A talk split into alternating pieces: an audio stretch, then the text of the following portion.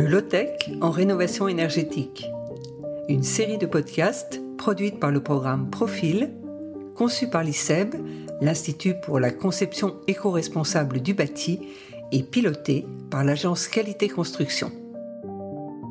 Épisode 1 Pourquoi faire du low-tech en rénovation énergétique? Nous sommes allés à la rencontre des professionnels du bâtiment qui ont une démarche low-tech le low-tech, c'est à la fois un mot, un courant qui existe depuis les années 70, mais qui refait son apparition aujourd'hui. Il prend tout son sens dans le contexte actuel de crise écologique.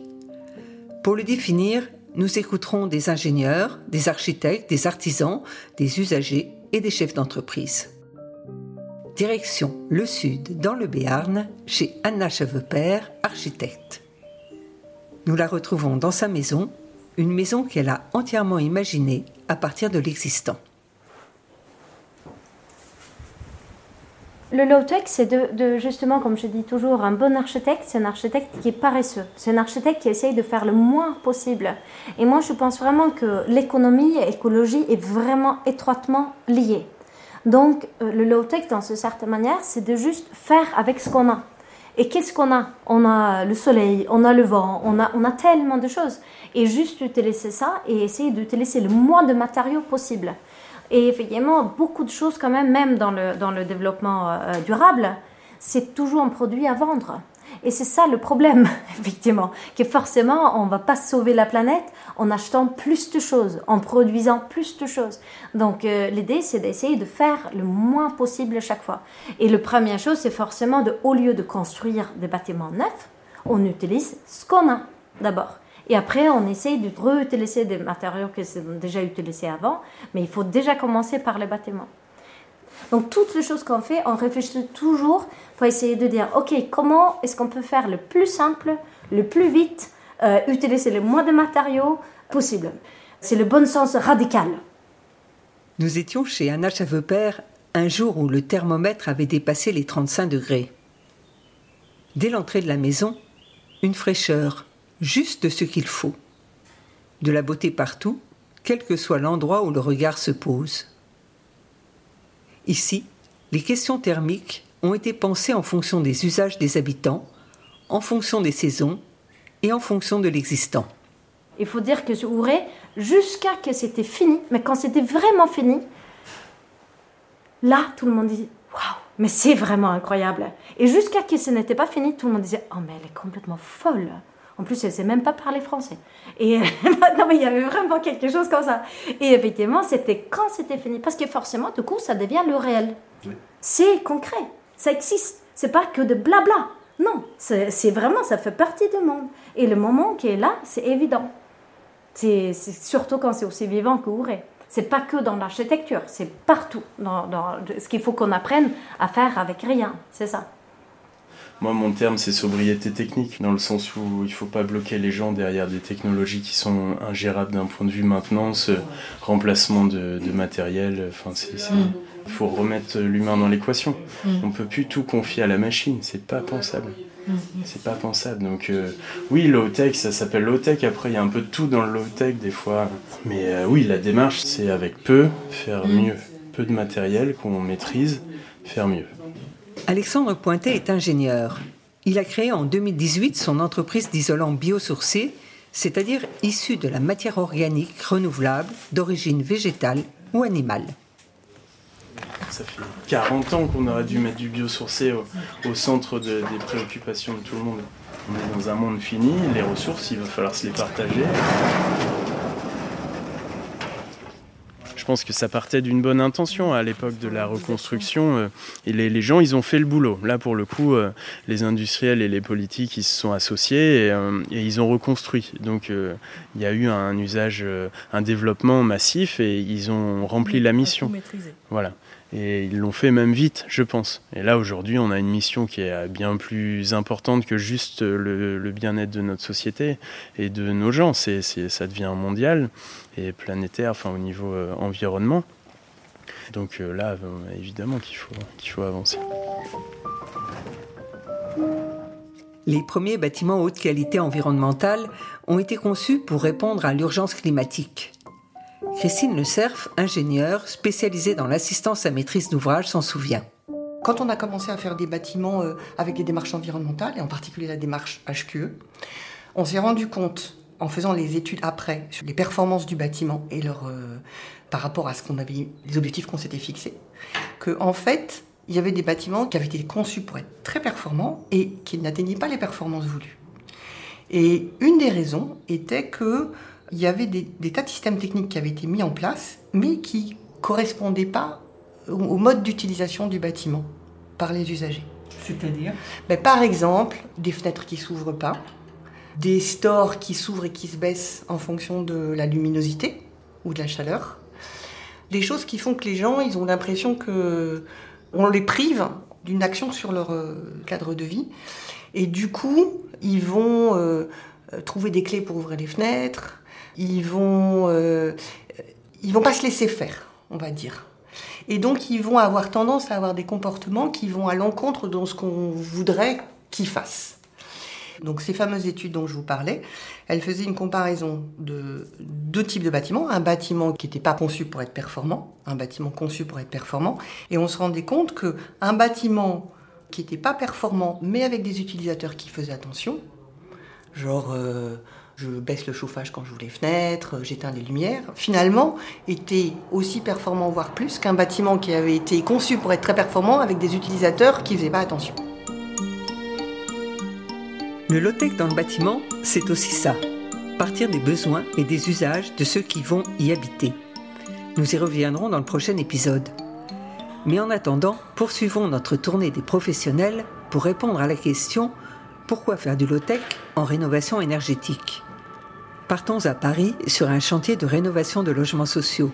Rencontrer Patrice Brière, directeur d'une PME qui travaille dans la réhabilitation du patrimoine francilien. Pour lui, le low-tech, c'est... Ça va, dans, ça va dans le sens non pas du progrès, mais en tout cas, c'est la marge de l'histoire. Il n'y a pas de solution toute faite. Euh, il, y a, un truc qui est, sûr, c'est que l'énergie va coûter de plus en plus cher. Commence à avoir des problèmes d'approvisionnement, des problèmes de ressources. Euh, ça fait que commencer. Euh, les, entreprises, on a du mal à s'approvisionner, les industriels aussi va, va falloir soit on construira moins ou on créera moins. Il faudra forcément euh, euh, bah, mieux recycler, euh, mieux retraiter, mieux réemployer. ça ne coûtera pas forcément moins cher. Je pense qu'il ne faut pas mettre la notion de coût dans cette balance. C'est un, faux ami. Il ne faut surtout pas faire ça.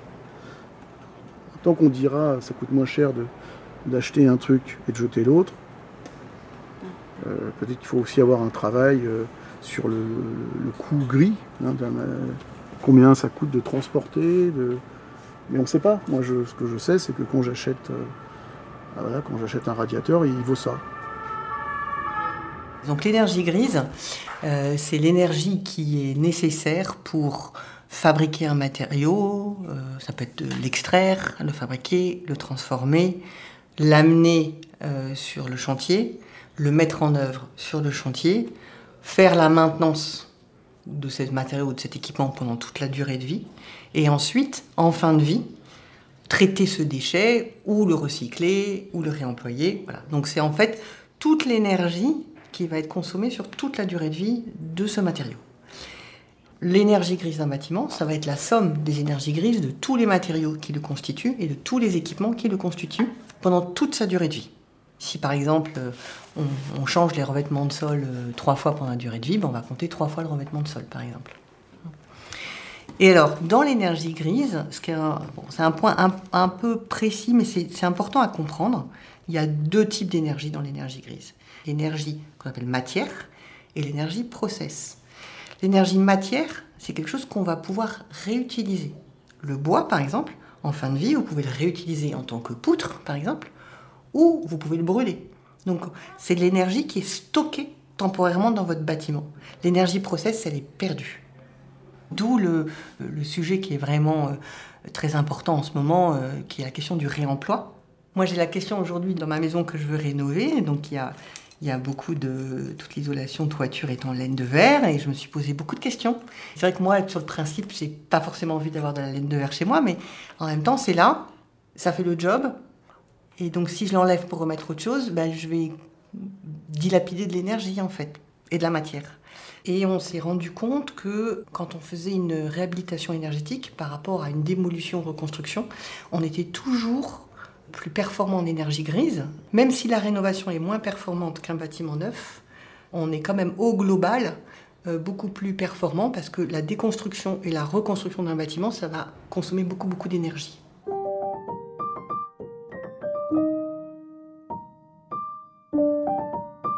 En fait, euh, moi j'ai découvert les, questions euh, développement durable en 2002.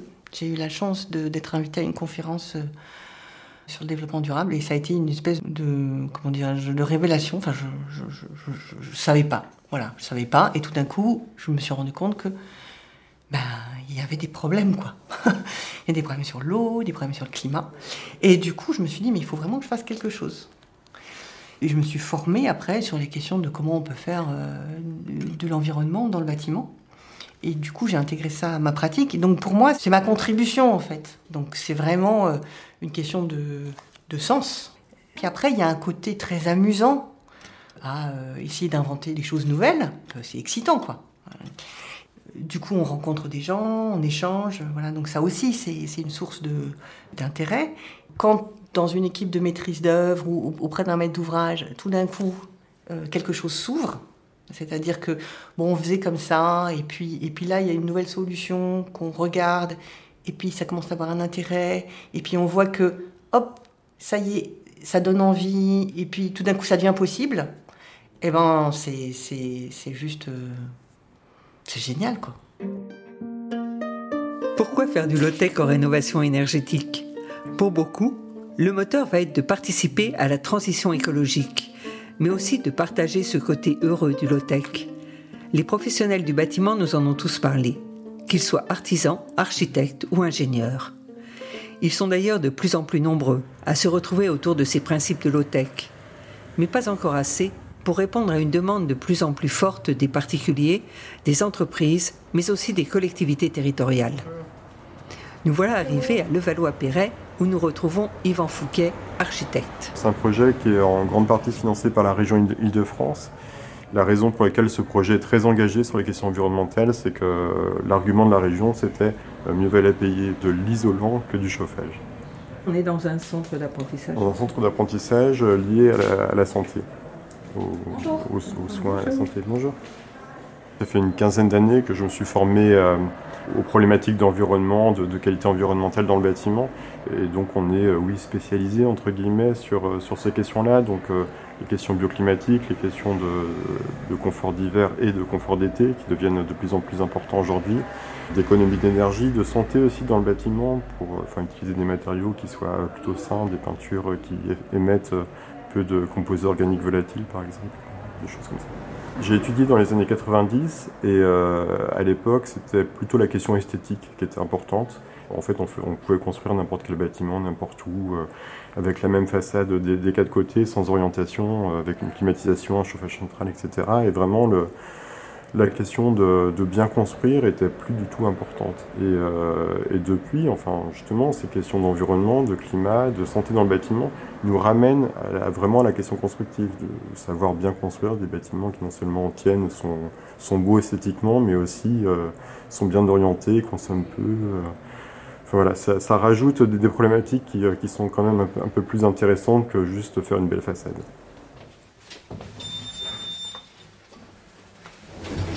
Fait, on a une démarche assez horizontale. On n'est pas les architectes qui arrivons avec nos grandes idées et, euh, les imposons. On essaye vraiment d'être à l'écoute euh, des gens qui utilisent le bâtiment. je pense qu'aujourd'hui, ça fonctionne beaucoup mieux comme ça que de manière verticale.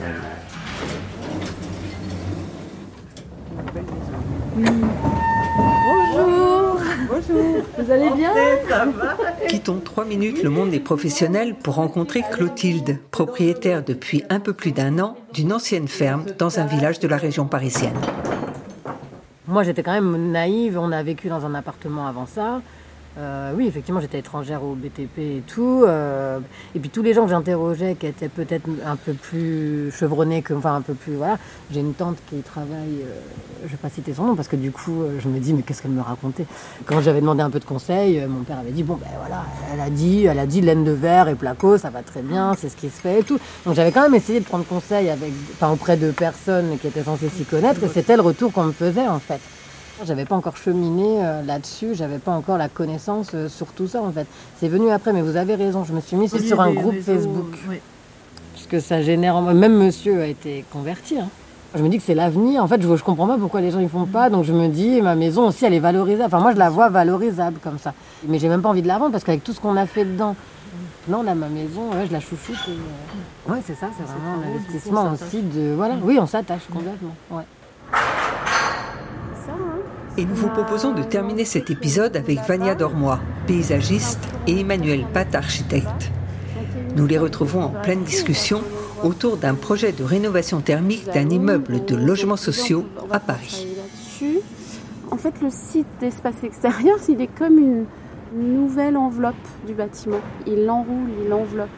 Nous, c'est vrai que nous, en tant qu'architectes, on regarde le bâtiment, on regarde euh, l'enveloppe du bâtiment. Et quand on parle réhabilitation euh, thermique, on va regarder euh, isolé par l'extérieur, sauf que ce qu'il y a autour participe au confort, c'est-à-dire que ce soit pour ventiler, hein, que ce soit pour rafraîchir, que ce soit pour réchauffer. La course du soleil, comme disait Vania, euh, eh ben ça, fait que on va se sentir bien euh, dans sa salle de séjour parce que l'hiver il y a du soleil qui rentre.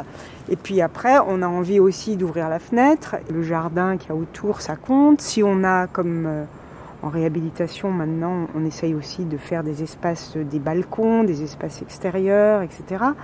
Donc en fait, il y a plusieurs strates. Quand on parle d'enveloppe euh, du bâtiment, on peut se dire, il y a, on part de l'habitant, l'être humain, il a son enveloppe corporelle, après il a euh, sa chambre, euh, son bâtiment, et puis le jardin, et puis la ville, et puis la nature. On pourrait dire ça comme ça. Donc l'idée serait de dire, on est dans un écosystème vivant, et à l'intérieur, on va y mettre un bâtiment. Là, on est en réhabilitation, donc c'est l'inverse qu'on fait. Mais il faut vraiment se dire que c'est cet environnement de l'eau, de l'air, de la terre, des arbres, dans lequel on habite. Et on va se plier à cette logique-là, quelque part. C'était le low-tech en rénovation énergétique, épisode 1 c'est du bon sens. Mais c'est du bon sens. Euh, on s'est peut-être habitué à vivre un peu trop comme des riches, euh, en pensant que tout était accessible euh, aisément. Bon, bah, les, dernières situations ont montré que bah, non, on était fragile. On était fragile et, je ne pense pas qu'il faille passer par forcément euh, une imposition, la loi. Euh, non, c'est la concertation. La concertation, la discussion, la, participation de tous les acteurs. Pas forcément que les acteurs liés à la construction, les financeurs et tout ça. C'est aussi les gens qui vivent. Moi, je parle de la réputation, ce qu'on connaît le mieux. Bah, les acteurs ont le droit d'avoir aussi quelques idées, des fois. Et, ça, ça peut fonctionner comme ça. Par contre, ça prendra. On dit que les projets mettent du temps à se monter ça va rajouter encore euh, du temps euh, dans le montage des opérations, mais euh, à l'échelle du temps de l'existence d'un bâtiment, c'est pas, pas grave. Expertise, Emmanuel Pat, architecte, et Héloïse Pelen, ingénieur thermique. Création, partage de voix. Réalisation, Sophie Pillot, Agnès Maton. Une production Profil conçue par l'ICEB et pilotée par l'agence Qualité Construction. Musique Basile Mandigral. Prochain épisode Pensez le bâtiment avec les futurs utilisateurs.